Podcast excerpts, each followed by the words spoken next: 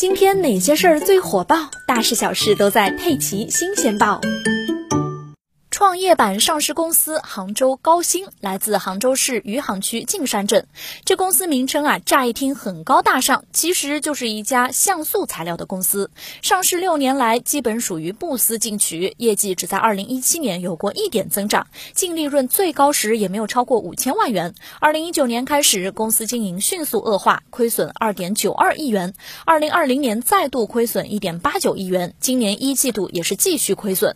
六月四日，杭州高新发布的一则公告爆出了一桩奇葩事儿，也让公司的知名度迅速跃升。公司实控人失联大半年，董监高密集离职，八五后的蒋鹏临危受命，被公司聘任为公司总经理、董事会秘书。而在三个多月前，蒋鹏还被选举为了公司董事长。这也意味着杭州高新最重要的三个高管职位都由蒋鹏一个人担任，这在上市公司中貌似还是第一桩。资料显示，蒋鹏在近三年多的时间内，从公司证券代表一路被提拔了九次，最终成为公司的一号人物。同时，蒋鹏一个人还获授数量达到一百万股的股票，价值近一千万元。而蒋鹏在杭州高新春风得意的背后，是公司黑洞式的管理，实控人都失联，董监高密度离职，公司也屡收深交所问询函。